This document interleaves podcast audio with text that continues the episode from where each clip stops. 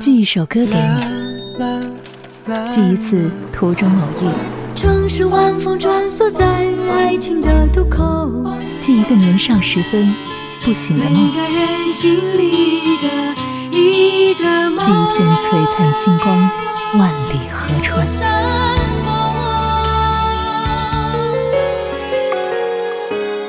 那些人，那些歌，Eleven 制作主持。人在纽约，歌如故。欢迎来到那些人那些歌。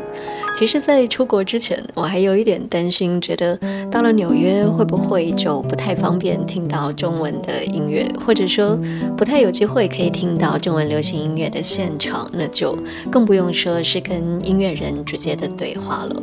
结果来了之后，没想到反而因为纽约的多元，很多的音乐人都有机会来到这边，不管是演出也好，学习交流也好，所以呢，我们的节目反而因此有了更多的机会跟他们对话做专访，比如说今天特别邀请到的这一位，也是我喜欢已久的一位音乐人。那或许你不一定熟悉他的名字，但相信只要你听完我们的访问，也一定会喜欢上他的音乐气质。各位听众朋友，大家好，我是台湾的客家音乐人谢宇威。那么相信谢雨薇这个名字呢，有一部分的乐迷，如果是比较钻研型的，或者说是你非常的关注每一届台湾金曲奖的获奖名单的话，一定不会陌生，因为在第十五届的台湾金曲奖，我没记错吧？十五届，呃，对对对，对对对是最佳客语演唱人，就是我们今天节目的嘉宾谢雨薇。嗯、那么，但是相信与此同时，也有一部分的听众，或者说是很大一部分，嗯、在听到。不管是听到谢雨薇，还是听到客家音乐，他们会打很多的问号，是这到底是什么？Uh -huh. 那可不可以首先就先跟我们，比如说用一个最简单的形容，或者说最直观的印象，去告诉大家、嗯、客家音乐啊应该怎么样去介绍，uh. 让大家觉得比较的能够认识。讲到客家人，我觉得先介绍一下客家人的来由啊。其实两两三千年前呢、啊，就是客家人本来都是住在河南跟河北的地区，应该算是当年的中原的汉人。但是你大家知道，就是这几千年来，中国很多战争啊，从这，所以这个客家人呢，就因因为一路迁徙呢，大家就说这是客人。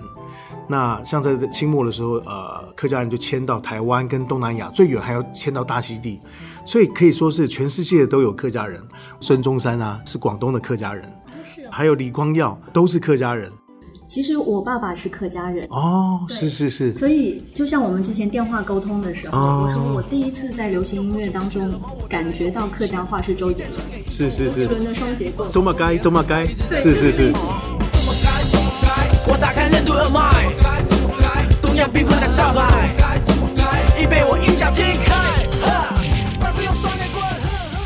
我当时那个时候我在读大学，然后我们的同学在听，嗯、我就发现说，诶，怎么这句话跟我爸爸讲的话那么像？很熟悉这样，我就赶快去翻歌词，是是是，就发现他真的是说干什么干什么，是是是是，对。好，那我们继续说到说刚刚说一开始我注意到，呃，你的第一张唱片是里面有国语歌的是是是，然后那个国语歌是你参加了大学城的比赛之后发的。呃，对对对，嗯，其实我本身是学美术的，学西画，然后呃，因为大学的时候对西洋音乐很有兴趣，呃，因为我以前所有的吃饭钱都拿来买唱片，所以就呃组乐团参加了那个台湾的大学城还有青春之星的比赛，呃，运气不错，拿了两届的这个全台湾创作冠军，所以是这样进入唱片圈。然后早期的时候，其实我自己呃，因为爷爷奶奶啊。呃呃，都跟我们住在一起，所以我对客家话呢还会讲一些，但是实际上讲的不是那么纯熟。所以呃，在那个九零年代初期，台湾有一个叫做本土民谣运动，啊、呃，台湾开始有创作这个闽南语的摇滚乐曲。所以我先我想说，哎，身为身为一个这个呃客家青年，是不是也能够用摇滚来呃创作新的客家歌曲？所以这样开始啊。发表一些客家的创作，然后我刚好在这两次比赛里面都放了客家的元素，所以得奖之后对我来说是很大的鼓舞。那呃刚刚好就是唱片公司欣赏我，就是帮我出唱片。那那个时候其实对客语的还不是那么熟稔，不是那么熟，所以我先放两首创作。所以我的第一张专辑是大部分是国语歌，然后两首客家歌。那可是为什么？因为当时我记得那一张专辑是飞碟飞碟是是是发行的，是。那当时是跟他们只签了这一张约，还是说怎么样？嗯、就是为什么没有再在是是是唱片公司的体系里？那张呃，其实也也算是也也也得说那个运气不是很好。就是我当年是在台湾一个非常有创作呃抱负的叫水晶唱片，他发掘了像台湾的林伟哲、猪头皮、呃陈明章，还有伍佰。那时候都是我们唱片公司的，所以他那个时候算是台湾一个创作的指标性的唱片公司。那那时候我大学拿了两届冠军嘛，他就找我签约，那我就很高兴。他是一个啊财力不是很雄厚，但是非常有，有理想的公司，就赶快签了。就签完以后呢，他跟飞碟的首张合作，飞碟也希望他除了这个很商业的专辑之外，有一些文青的味道，所以就跟我们唱片签约啊，我们就跟就只有一张合作的片约而已。然后，可是刚好合作完以后，合作完以后，我这个唱片公司呢，因为呃太有理想性了，那经营不善，后来就倒了，所以后来就没有第二张。所以我第一张跟第二张中间就间隔了八年。对对，在中间呢，因为唱片公司倒了，我必须嗯去幼稚园教小朋友画画啦，我自己开画室教人家画画，然后也当过呃。录音室的和音，我帮很多歌手唱过和音，还有因为我会吹口琴，还有很多专辑，像陈绮贞啊，还有黄韵玲，以及当年万芳也是专辑里面的口琴是我吹的。哎，陈绮贞哪一首？第一张，呃呃，和你在一起，他的第一张和你在里面有一段那个口琴，对，是我吹的。想要和你在一起。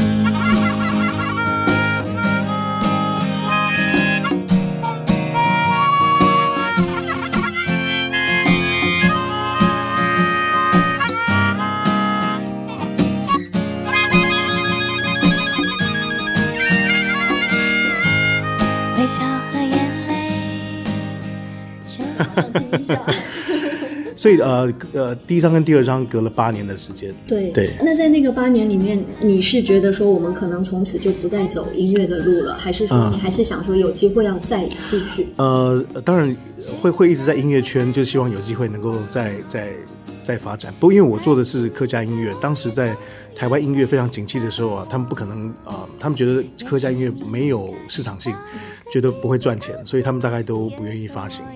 那后来是因为渐渐的那个嗯电脑音乐、电脑录音的发达，以前在台湾嗯大概在九零年之前呢、就是呃一般录音室盘带的话，你光是制作一张唱片录音的成本要两百万台币，大概是现在四十万人民币，这不是一般一般老百姓能够负担的。可是因为电脑录音越来越发达，所以大家小型的工作室林立，所以大家都可以做自己想做的唱片。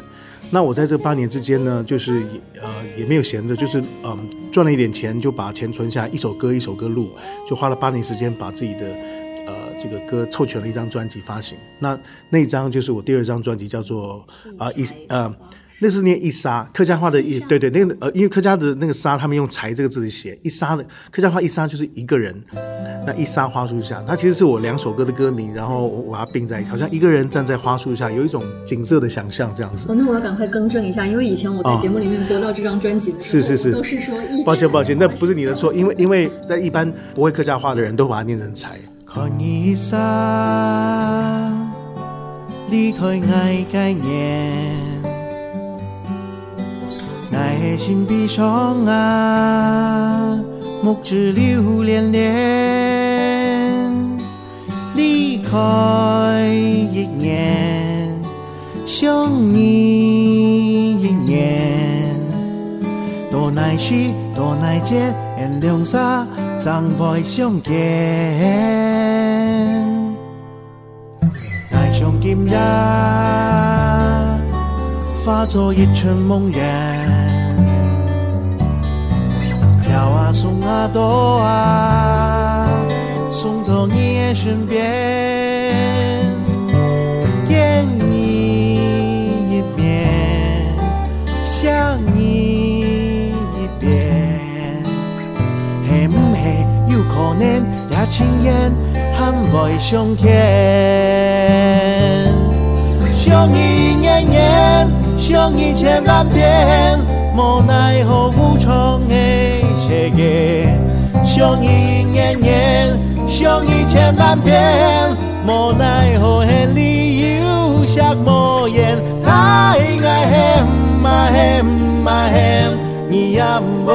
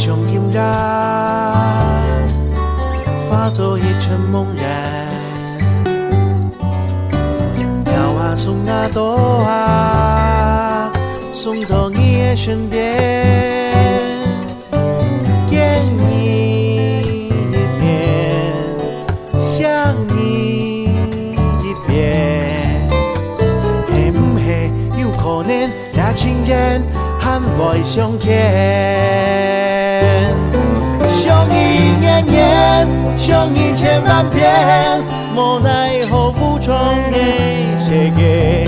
相依年年，相依千万遍，无奈何的理由像无言。太爱恨，爱恨，爱恨，你也不会。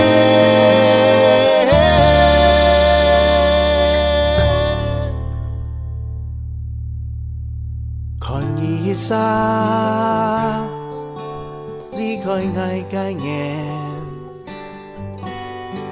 爱的心悲伤啊，目只流连连。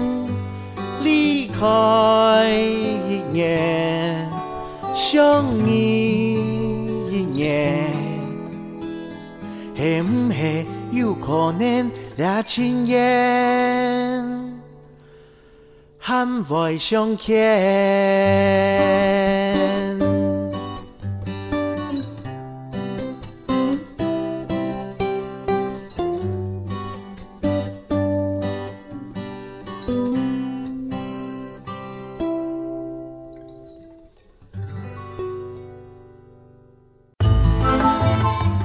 对话永远比独白有趣。那些人，那些歌，听专访。那些人，那些歌，听专访单元。今天我们的嘉宾是谢宇威大哥。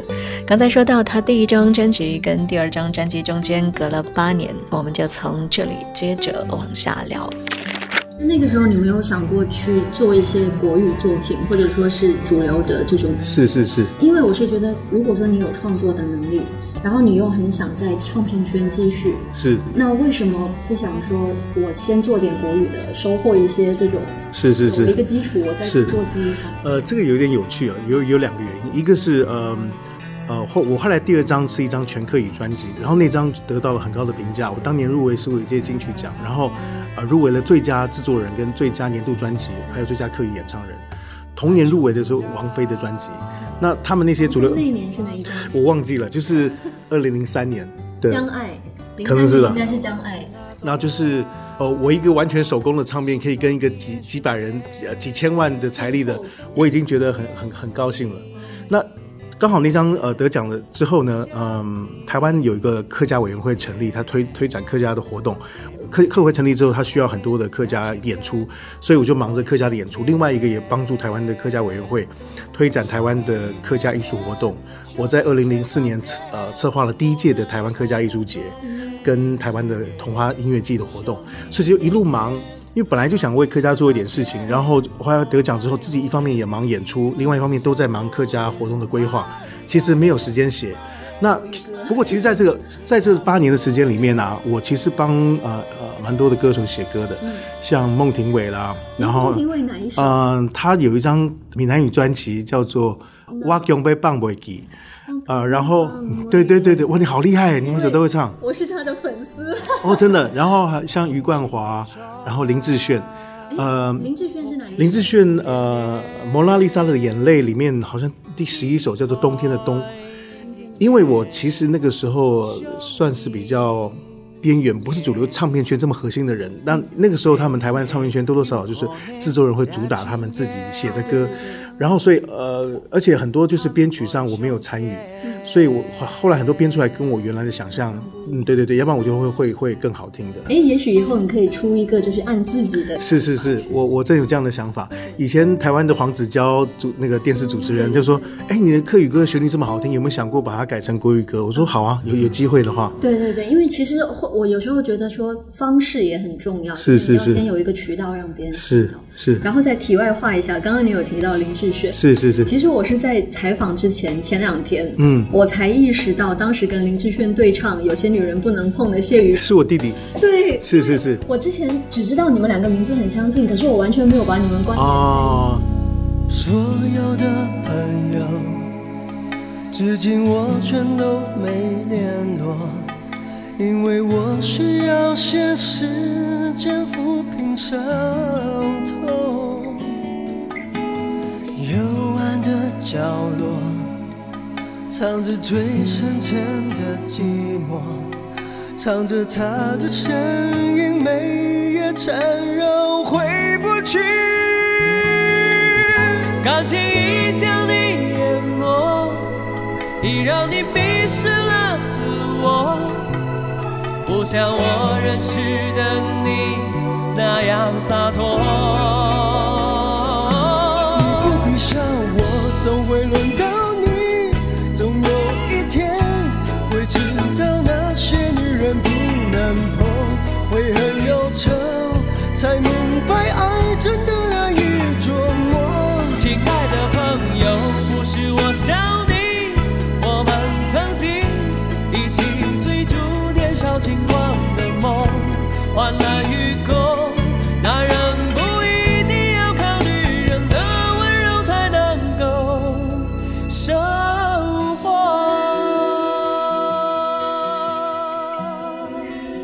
到这是谢宇书跟林志炫合作的一首《有些女人不能碰》。之前好多年的时间，我真的都没有意识到谢宇书原来就是谢宇威的弟弟。虽然他们俩的名字真的很像。呃，其实我弟弟啊，我弟弟因为他在他念台湾的建中，他在建中的时候就搞摇滚乐团。他建中的时候就被当年林志炫的老板台湾幻影乐团的韩贤光老师就被被签约了。然后本来就是呃在在 Sony 要发片啊。那后来因为呃，Sony 他刚好去出也是运气不太好，他出完第一张专辑之后，Sony 内部高层改组，老板换人，所以啊、很多，比方说这个老板签的人，他就、新老板就不要了，就解约的。所以我弟弟在 Sony 当年发了一张专辑，刚好在老板交接的时候，所以他在当年台湾就变成红绿配的唱片。其实，在台湾也有一些红绿配的意思是红绿红绿配就有点像是比较便宜卖，比方说你买有点像买买一送一这样。你你如果说呃买这个唱片可以配哪张唱片，就是一种促销的活动。呃，唱片公司就是比较便宜的把它卖掉这样子。他的发像一阵浪，曾在我胸前之间摇摇荡荡，没忘过，我没忘过。想到就天要地动。现在听到这一首《婚礼》，就是刚才聊到谢宇书在 Sony 唱片发行过的一个作品。我们继续跟谢宇威一起回忆当年学生时代参加歌唱比赛的经历。我其实在，呃歌坛，我跟林志炫差不多是同同期的，而且我我记得台湾以前有一个就是呃民谣的比赛叫做木船，因为以前台湾那个民歌西餐厅，那我大概在一九八九年的时候跟他参加同一届，但是那届呢，我觉得我自己表现也很好，林志炫那表现那是更好了，你知道为什么吗？就是呃林志炫他唱的时候，呃因为那时候他的他的真假音飙，他唱 Eagles Take It To The Limit，Take It To The Limit，而且唱得非常高，飙到最后假音的时候，大家吓一跳。那非常厉害，可是那我呢？我抽到一号，我是唱 Barry Manilow 的的抒情歌曲，I Write a Song，我觉得我唱的也不错，应该有，应该可以入围前几名。可是呢，我参加的时候呢，评审五个里面有三个还没到，所以我根本就没有分数。我是第一号，对，那林志炫是最后一号。照理说，我我那次想林志炫应该是第一名，可是呢，有人诬告他，呃，已经跟他签了对公司。哎，你怎么知道这个故事？因为我曾经在节目里面专门做过木船这个比赛的专辑。哇，是是是。然后林志炫被被诬告，然后后来得得前几名的是，就后来也没有在没有在唱片公司发展。但是前一届的冠军是万芳。哦，对对对，万芳也参加了木船，是是是。可是如果当年如果我提早一届参加的话，我可能也会得名，因为我非常擅长当年他们那个主题叫做一个美国歌手叫 Jim Croce，他是一个呃乡村民谣歌手，然后我声音可以唱的跟他一模一样。If I could save time in a bottle, the first thing that I'd like to do is to save every day till eternity passes away just to spend them with you. 那届呢，我那时候因为我那时候才念高三，我高三傻傻的不敢不敢去报。那后来呃下一届的时候，我大一参加那个木船的比赛。可是我觉得这样比赛也不公平啊！你看你第一号唱的时候，评委没到，最后也没有机会再唱一次。呃，没有办法，就是有时你还是小人物的时候，Who care？有时候有时候运气不太好，就是这样。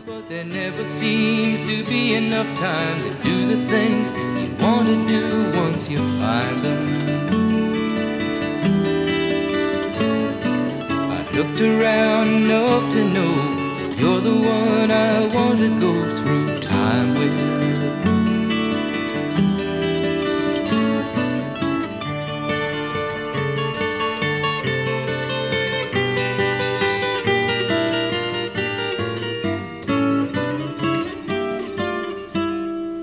If I had a box just for wishes and dreams that had never come true,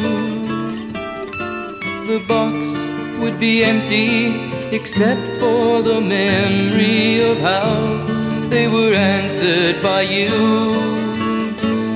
But there never seems to be enough time to do the things you want to do once you find them. Looked around enough to know you're the one I want to go through time with.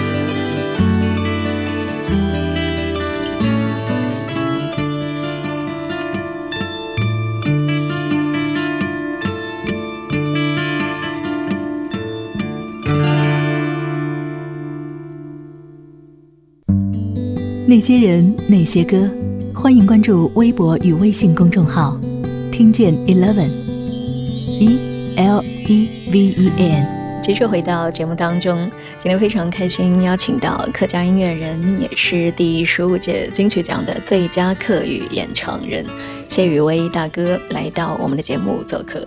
他刚好在纽约游学六个月，所以我们两个都是离家万里的异乡人，就这样聊起了种种关于音乐的感动。聊到木船太开心了，对对对，我们还是聊回客家音乐，好好对，聊回客家。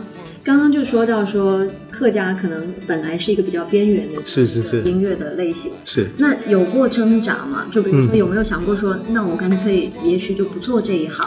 呃，有有有，其实那时候有非常多的打击，就是说，呃，常常一个月只是唯一的收入，可能就是唱一一两场演唱会的和声，那是我唯一的收入。那曾经这段时间也熬了很久的时间，我甚至就有一个玩音乐的朋友，一方面开玩笑。一方面就是有点严肃的跟我讲，他在嘲笑我，就是在我在我最低潮的时候说：“谢宇威，他声音是这样，谢宇威，我看你不要玩音乐了吧，你根本就是个屁。”我那时候听了，因为他一方面开玩笑，一方面好像你你好像也说对说到我心里面的话。讲话的这个人呢，现在在当牧师，他也是音乐人，他在台湾的一个以前音乐制作人，在飞碟叫做郑小刀，以前我的吉他手。哦，我有一点印象，对这个名字。小刀乐团，小刀乐团。可能在唱片里。是是是，那那个时候我其实哇，真的快哭出来了，就是我是不是要坚持下去？不过后来还好死不死，有时候我另外一个同学说我是是打不死的蟑螂，我不敢说我有多少毅力去坚持了，但是就是像蟑螂一样，我还是一路拖过来了。其实差不多坚持十年以上的时间，渐渐才有一些成绩。所以我这边也跟听众朋友大家鼓励一下，就是如果你有你的梦想的话，刚开始可能有很多挫折，我觉得很多事情就是要坚持。对，也也许运气比较不好吧，也许很多年轻人可能很快他有才华就被发现。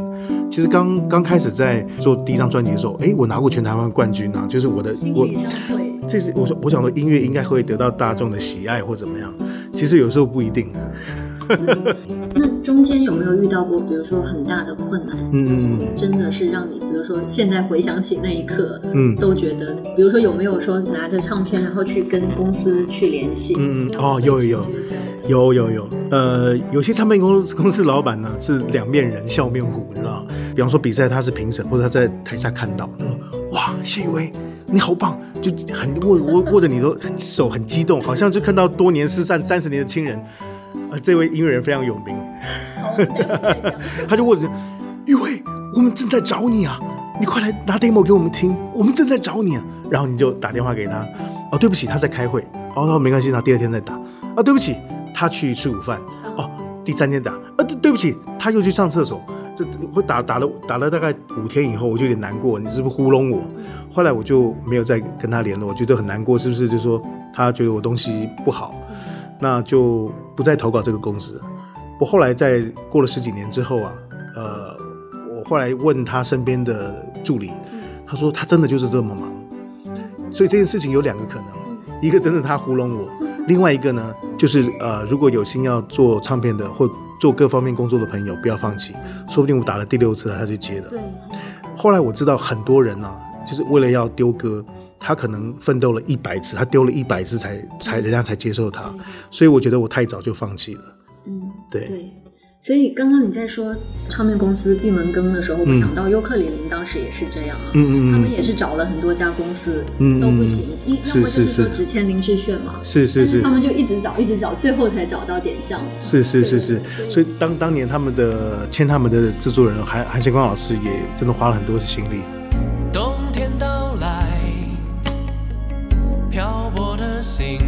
哪里多？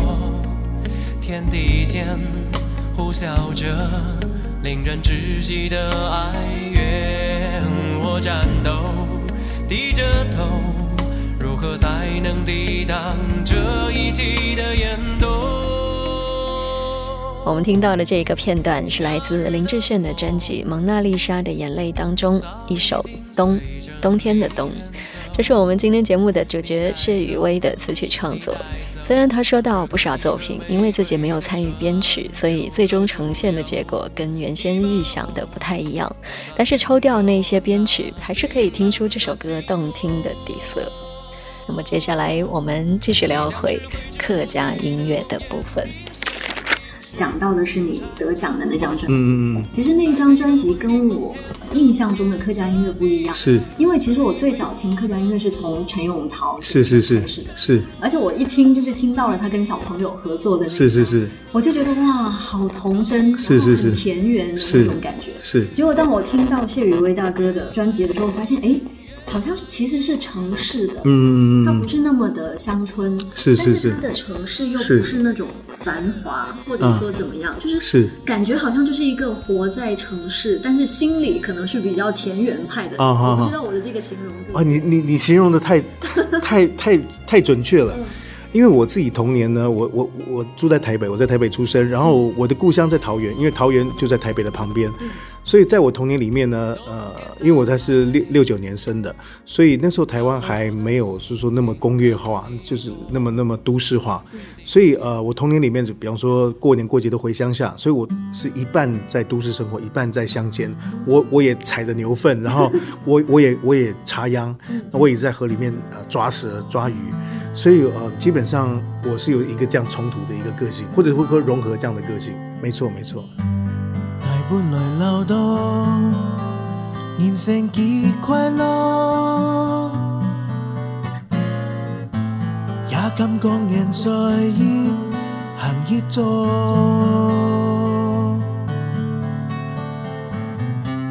忙地多了海外，已经越来越老，童年嘅笑容。再也看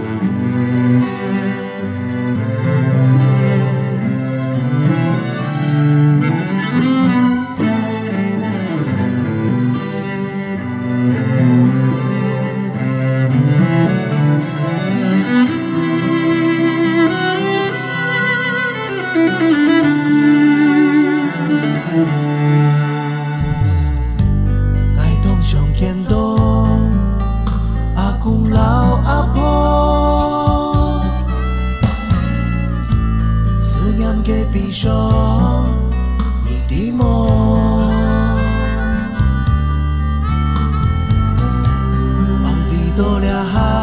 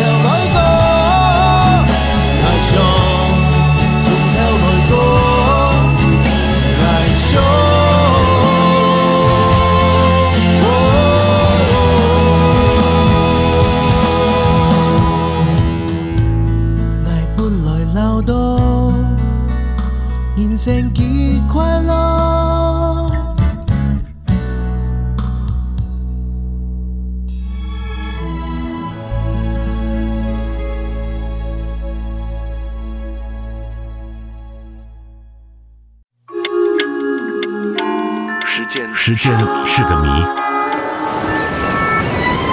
在他的巨浪里，有些歌热潮退却就随风而逝，有些人大浪淘沙还历久弥新。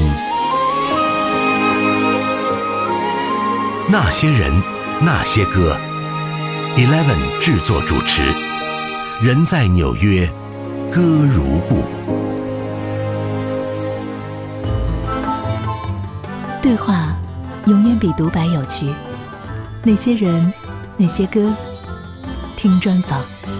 上一节的节目结束之前，我们听到的歌曲叫做《从头来过》，这是谢雨薇两千零三年的专辑《一撒花树下》里面的一个作品，也就是刚才我们说到的金曲奖得奖最佳客语演唱人的那一张专辑。这个也是我听到谢雨薇大哥的第一张专辑。那之后他陆陆续续发的作品都不曾让我失望。之后的其他专辑又感觉到你在尝试不同的，嗯、是，比如说就很想去呃，就我们客家话 变鬼变怪，变鬼变怪，呃，很多的呃创作人呢就想说，我可能做一个客家的民谣歌手，或做一个客家的诗人，或者客家的电子音乐的舞曲。那我因为我是双子座，那一方面又又又在呃，我觉得在开拓客家，所以我没有想到那么多，我把自己定型。那我就尝试让客家音乐有更多的可能性，因为客家音乐从一九八零年以后才开始有现代的创作。我希望在很短期间内，它能够迅速的发展很蓬勃跟丰富。因为在同时呢，因为我刚好也帮台湾的客家委员会策划像客家艺术节跟童话集。那像交响乐的部分，我邀请台湾的李泰祥老师来把客家元素变成交响乐，那让客家音乐精致化。那还有办很多活动，比方说客呃把客家歌变成嘻哈的。那办嘻哈街舞大赛，年轻人可以跳，所以在各方面，我希望能够让客家更多元、跟更丰富。比方说，呃，客家爵士音乐，我就把很多客家唐诗，对爵士唐诗，然后关灵芝嘛，我找到台湾的一个非常资深的 pop 歌手关灵芝，那我把呃之前啊、呃、很流曾经流行过、很受欢迎的客家歌呢，重新变成爵士。那那张专辑很成功，他也得到金曲奖。天意难，东风无力百花残，多息，四方起，掠几身回来自干。要简单小人应该，也应应讲一讲下。此意无多路，要简单小人应该，也应应讲一讲寒。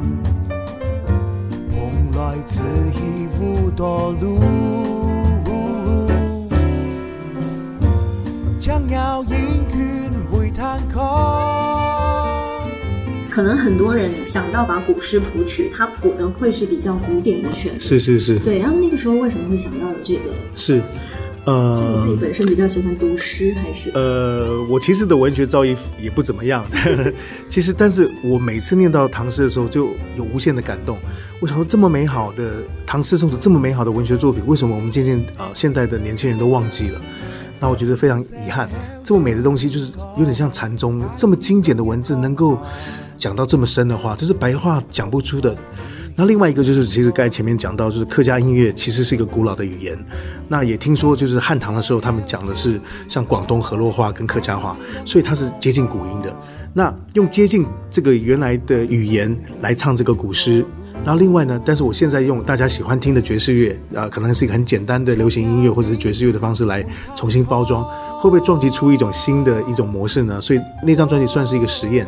是是是，也是双子座想要尝试的。是是是是是，那张其实呃，马来西亚有个乐评也给我蛮高的评价，蛮蛮蛮感谢他的。就后来有些人觉得那个好像不是完全的完完全的创作，但是我觉得那张其实花我更多的时间去重新做，因为唐诗只有四句，四句里面起承转合你要完成一个情绪。我创作那那那十几首唐诗的时候，大概花了快八个月的时间。对对对，那其实是呃有点耗 耗尽精力这样子，呕心沥血的的作品。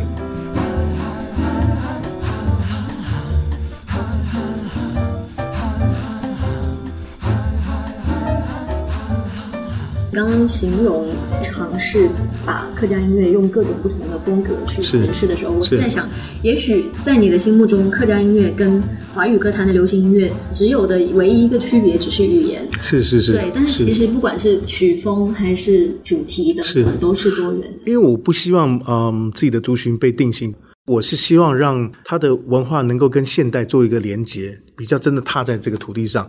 对对对对。嗯。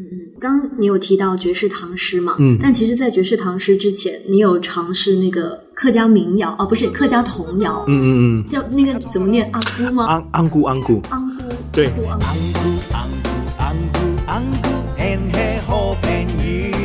因为客家人那个很可爱的小朋友就是叫安姑，因为那个小朋友是呃呃呀呀呀呀学语的时候，他想要呃姑呃姑，所以我们客家人叫小朋友叫安姑。哦，所以你安姑是小朋友，对对对。当时一直以为他是哪个什么动物的叫哦，不是不是，就是 就是客家人叫小 baby，就是叫安古。叫安古，对对对，对。好，学会了。在那张专辑里面有一首歌，我我非常喜欢，就是《蟹黄狗》。哦，你喜欢那首歌？对，但但是其实我本来看歌名，我以为是那种可爱的，嗯，是是是。结果听听起来好悲伤，是是是，流浪狗。是。点点七彩太路头，无人识，无人爱，佢系一条流浪狗。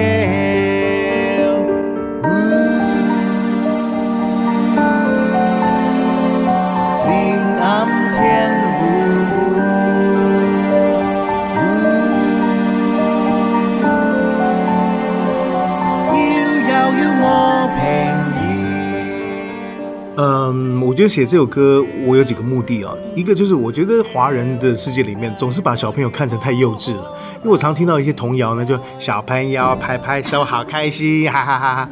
我我觉得其实我自己是一个是非常多愁善感的小朋友，而且我我相信就是其实每个小朋友都有非常细腻跟智慧的灵魂啊。我小时候也是。对，呃，我我是想把一些生命教育放在小朋友的歌曲里面。我自己从小看到很多流浪狗，因为台湾很多流浪狗，那我很希望小朋友可以爱护这些弱小的动物。我希望把这样的理念放在我歌曲里面。它其实呢，这首歌的背景就是卖火柴的小女孩。你把那个卖火柴的小女孩变成一只狗，就说一只流浪狗流浪在大街头，然后看橱窗，看到橱窗里面都很想吃。呃，天这么黑，风这么大，它在外面吹冷风，蹲在路边。那后来有个有爱心的小朋友出现了，就说小黄狗，你不要怕，我会照顾你。你不会再孤独，这个作为一个很很 happy 的结束。哦，谢谢你喜欢这首歌，我自己是非常爱狗的人士。那么今天时间关系，我们跟谢宇威大哥就先聊到这里，明天还会继续说到他跟李泰祥老师的合作。我是 Eleven，跟你明天见。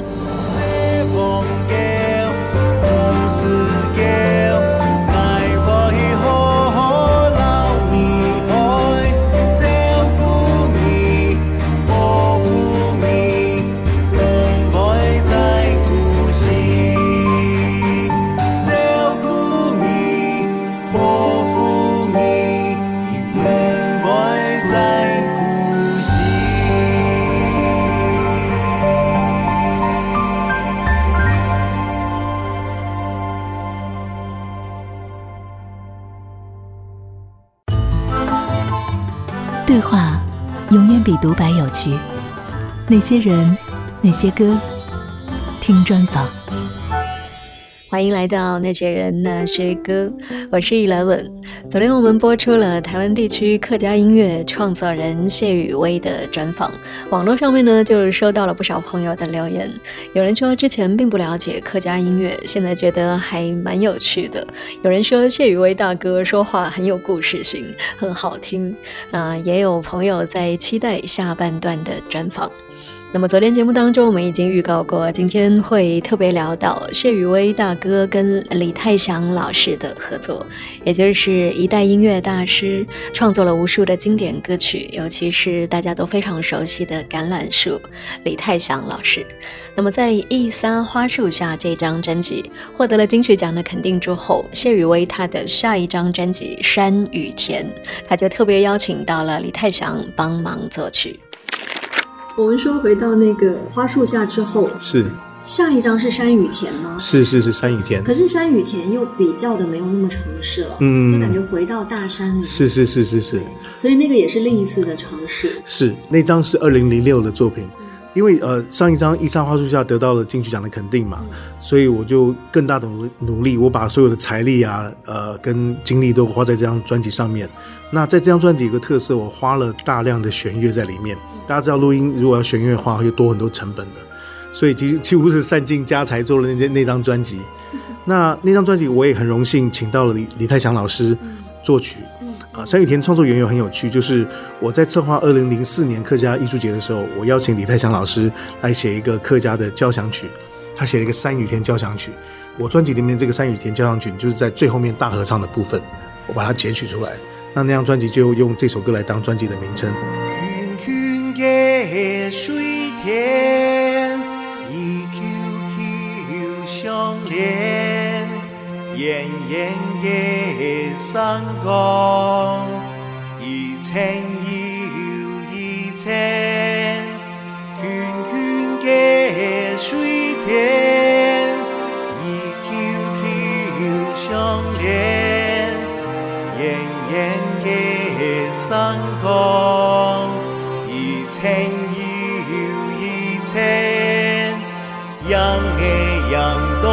天都苍，年上穷在爱面前。山老天。那既然是用定位是山与田的话，所以我希望把大家带到客家庄的山林里面。或者是一些童年的回忆，比方说一开始你进到了这个看到客家的山田，然后后来好像隐约听到钟声，你回到小时候那个乡下的学校，小朋友在微笑，渐渐的又到了一些传统的歌谣，但是用现代的方式来唱。那过了好多首歌之后，回到现代这个都市里面，所以那张专辑是有一个，其实是有个意象。它其实第二首歌是有火车的一个声音。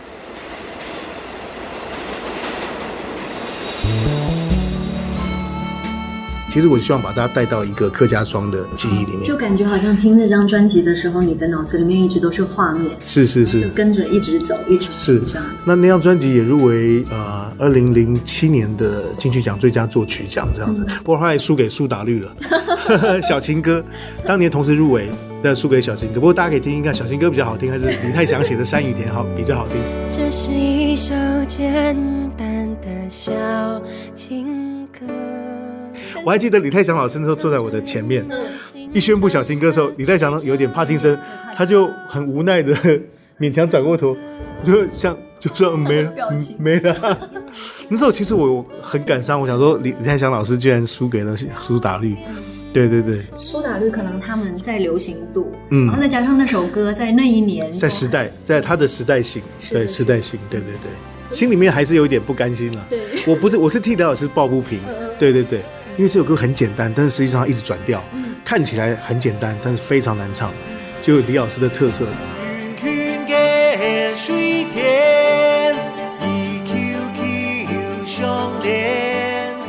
李泰祥老师他在创作这个的时候，他也是想要去为客家音乐去做一些这样的推广，还是？嗯，其实这有一个小故事，就是因为李泰祥老师在七零年代就一直很关注台湾各族群的民谣，但是他呃，他他也有做内地的很多的，是是是是是是。等一下，不好意思，我要打断你一下。说到内地的民歌，你你还有唱达坂城的姑娘，有有有，为什么呢？为什么会选到这首歌？哦，而且你唱起来完全不一样，是是是，已经不是那种。边疆的感觉，对对对，已经不是边疆。我想是因为台湾人唱《大阪城姑娘》吧，这首歌其实是有一点是玩出来的。因为我一九九四年左右，呃，刚退伍回来，那时候跟台湾的其他诗人董运昌，我们是搭档，我们在民歌西餐厅唱歌。不过那个时候的民歌西餐厅已经不太听唱西洋歌了，他们都要听那个最浪漫的是那些国语歌曲。那我们都是唱一些很难的。呃，二人组的有合音的，然后双吉他的。可是那时候的餐厅不是很受很受青睐的，我们就很可怜，每次唱就两个人骑着五十 CC 摩托车这样子。那有一天，呃，董运昌有一个想法，就是说《大阪城姑娘》有一个简单的呃演奏曲。我说，哎，这个太好听了。那那我们继续，我们来唱，把它唱进去。后来董运昌就把整首歌编出来。呃，刚好录音室也是董运昌弹的。啊、呃，那时候我并没有想象是那个新疆，因为我没有去过，完全就是在他那个和弦的情境里面就这样用去唱的。对。大半城的是路阴又平啊，西瓜大又甜啊，那里的姑娘辫子长啊，两个眼睛真漂亮。嗯，嗯，如果你要嫁人。嫁给别人，一定要你嫁给我，带着万贯家财，领着你的妹妹，跟着我马车来。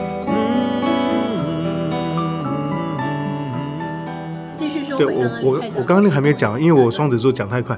李李泰祥老师其实非常关注台湾的民谣，可是也一直没有做到客家的歌谣。我希望能够弥补这个遗憾，所以邀请他来做。我找了很多客家资料，就李泰祥老师竟然选到是童诗，那个是一个台湾的童谣的作家，儿童文学作家叫冯辉月老师，他就看到了一个《山雨田》这首诗，他觉得这首很好。其实呃，会创作《山雨田》的机缘更早的原因是，其实有这这讲起来有点感伤。呃，因为李泰祥老师因为得了帕金森症症之后呢，其实嗯，怎么讲，李老师的那个辈分太高了，其实很多人不敢找他，不敢找他做音乐。其实李老师的经济状况是非常不好的。啊、哦，对。那内地还有发起青春版税，你知道这个事情？呃，我不知道这个事情。我印象中应该是马世芳发起。是是是。然后内地有一位作者叫公路，他写了哦，是是是。乡愁那本是。他们两边一起合作，然后在网络上发。嗯。然后就是内地的曾经热爱过李泰祥老师的歌迷就汇款。哇。然后他们就筹集了一大笔内地的乐迷。汇过去的款项，然后亲自去送给李泰祥老师。嗯，那个视频好像还有徐景纯。哦，然后当时就他们就去跟李泰祥老师说这个事情，嗯，然后当时就有一位我忘记是哪一位网友，他就说这个就当做是我们曾经听过李老师的歌，我们付给他的青春版税。嗯，我要哭了。哇！是是是，我觉得这个事情真的是一个很，他可能不会被记入史册，可是我觉得当你讲起来的时候，你会觉得有心人在做这样的事情。是是是。然后我还记得那个视频里面，李老师就是他有收到大家的这个心意，嗯，然后他在纸上写的那个两句话，一个他那时候呃还能坐着吗？还是已经已经在病床，然后就好像他说话都是。徐景纯凑到他的耳朵，哦，是是是，然后他就很模糊的讲，然后徐景纯再去帮他，是是是，他好像当时说了两句话，一句是抱我一下，嗯，然后另一句是我的心在飞舞，嗯，对他很有趣的。当时采访我们说到这一段的时候，我其实是真的有点忍不住，然后鼻子一酸，结果一边说就一边看到谢宇威大哥，他眼睛里面也是慢慢的起雾，所以我们先转换一下状态，听一小段《山与田》专辑里。面，谢宇威根据客家传统民谣再创作的这首《何必在》这三个字，在歌里面他唱了这个客家话的发音是“我必得”，我不知道我说的标不标准呢？他这个“我必得何必在”呢，是一种比麻雀还要小的一种小鸟。稍后回来我们再接着聊。我必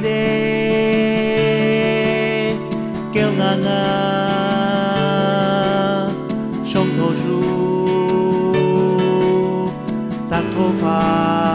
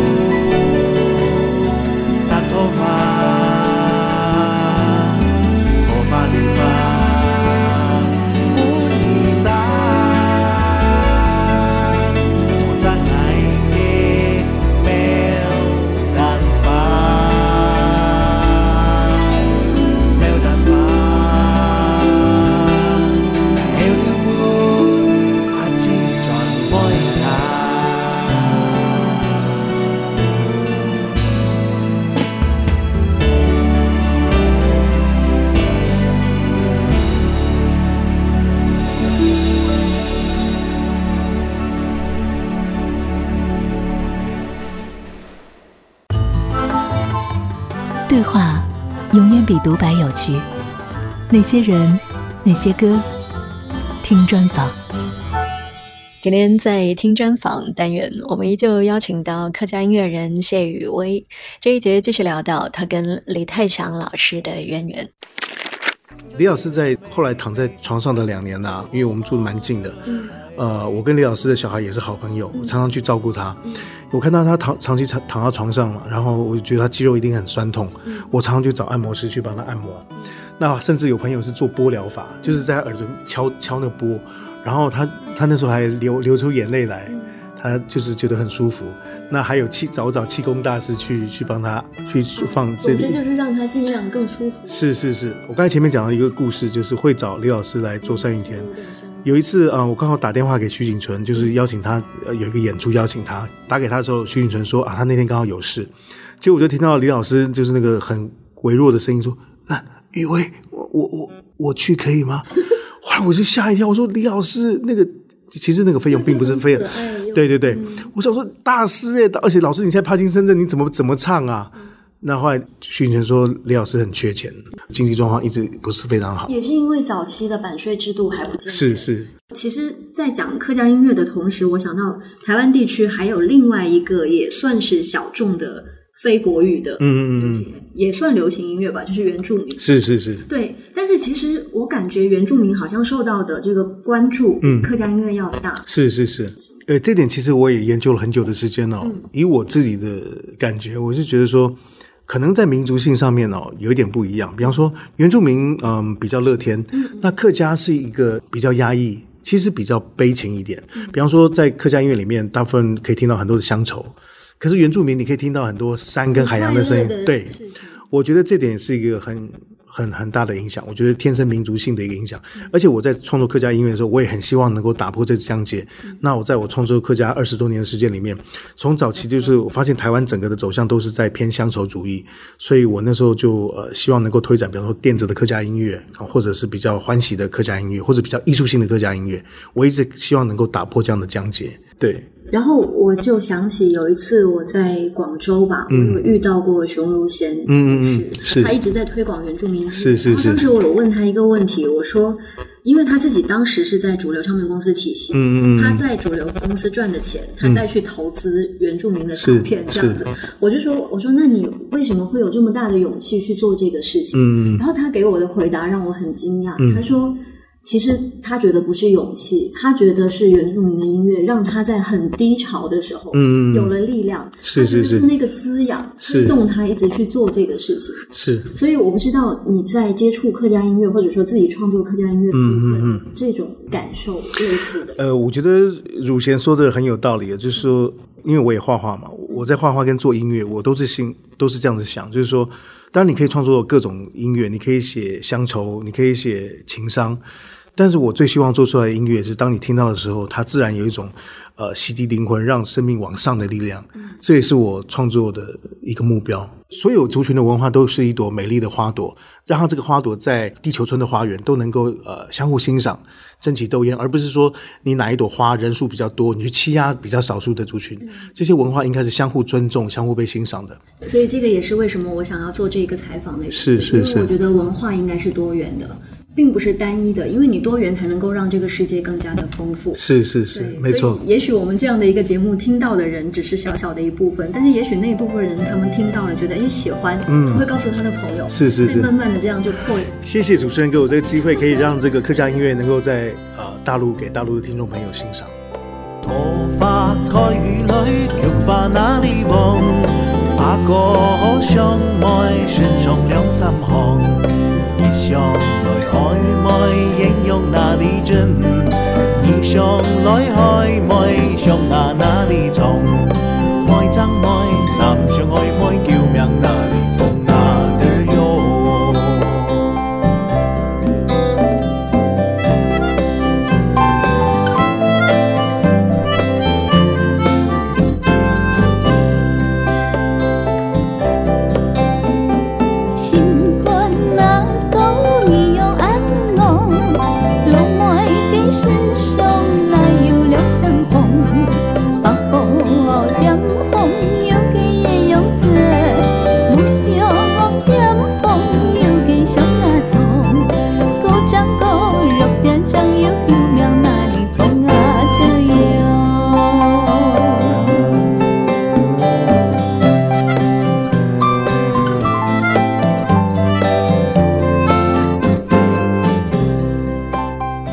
听到这样的一首歌，叫做《桃花开》，它也是一首传统的客家的小调。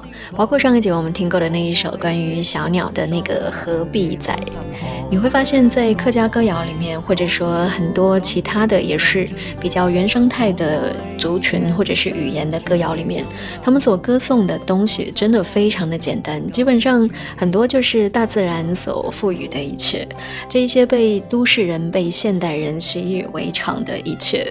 每次听到这样的歌曲，你都会觉得它像是一个美好的提醒。我们所拥有的这一些，我们的生活原本就是可以这样简单又丰富的。好，那么今天我们节目当中跟谢宇威大哥聊得非常的开心。然后，如果你在听节目的过程当中，在某一些部分你有小小的收获的话，那相信也是我们做了一件小小的善事。我在想，我们在讨论客家音乐的这个部分，当然大家都知道它是一个。相对边缘一点的小众的文化，那可是小众的东西并不代表它就没有价值。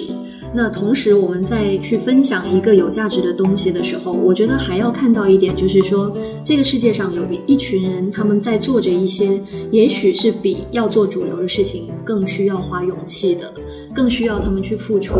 更多的心力或者是时间的事情，我觉得这群人的存在跟客家音乐旋律的优美的本身，同样的让我觉得感动。谢谢谢谢谢谢。然后今天我在来这边的路途上，我就突然想到一个可能会太文艺的这个想法，我就觉得好像感觉我们这样的去，也许是小小的力量吧，不敢说有多大的力量去推广。客家的音乐文化，嗯，但是就会觉得好像你走在晚上的山路上，嗯，可是你看到那个星光，嗯，星光就很远，嗯，很微弱，嗯，可是你也不知道那颗星是哪里的，嗯，但也许还是会有人去感叹说啊，那颗星星很漂亮，嗯哼，我在想，也许我们做的就是类似这样的一个事情。谢谢你，谢谢你，没有，谢谢，谢谢。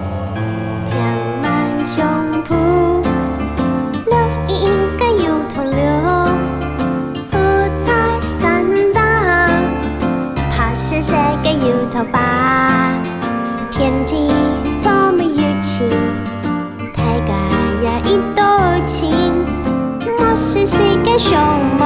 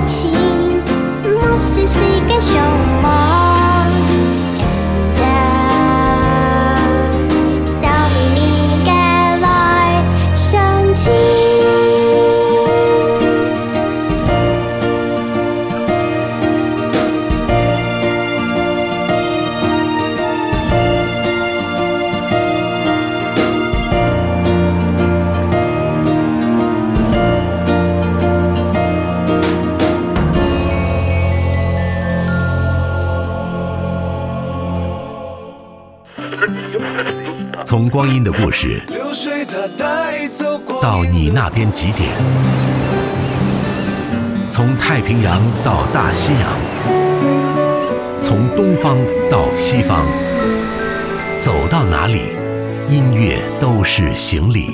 我常常觉得，还是回到音乐里最自在。那些人，那些歌，Eleven 制作主持，人在纽约，歌如故。